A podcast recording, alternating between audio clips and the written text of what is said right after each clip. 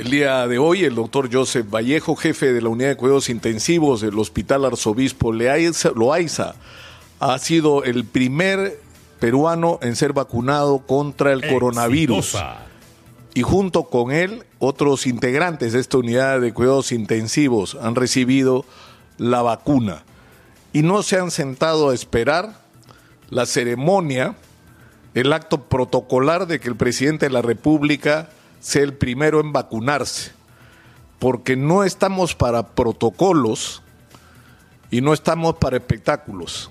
Lo que necesitamos es resolver los problemas. Tenemos pocas vacunas, las que faltan van a demorar y nos faltan muchísimas, y por lo tanto hay que hacer el uso más razonable, más adecuado, más eficiente de lo que tenemos. Y hay que hacerlo rápido porque la segunda dosis va a requerir 21 días y estamos en medio, en medio de una segunda ola que está causando un daño enorme, enorme.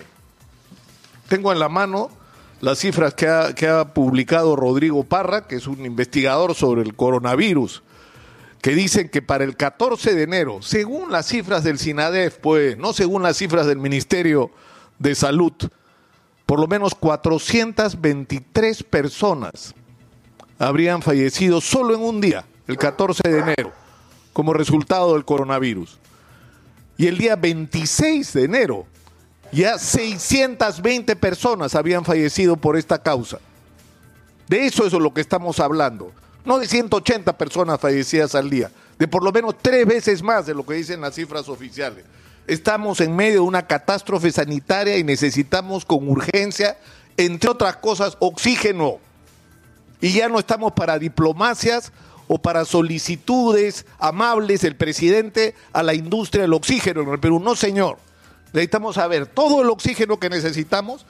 El Ministerio de Salud tiene que tomar ya esta semana el control físico de las plantas que producen oxígeno en el Perú para garantizar el abastecimiento que se pueda dar al tope con lo que puedan producir estas plantas.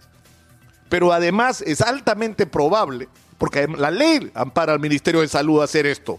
Y le pagará el justiprecio, por, por supuesto y evidentemente. Y es probable que necesitemos no solo importar oxígeno, sino ponernos a instalar esas plantas autónomas que deberían tener los hospitales y que no tienen. Especialistas me han dicho que con un millón de dólares, un millón de dólares estaría instalada la planta en la Villa Panamericana. Eso hay que hacerlo y eso es lo que tiene que hacer el presidente ahora. No tenemos tiempo que perder. No hay tiempo para la ceremonia. Lo que necesitamos es acción.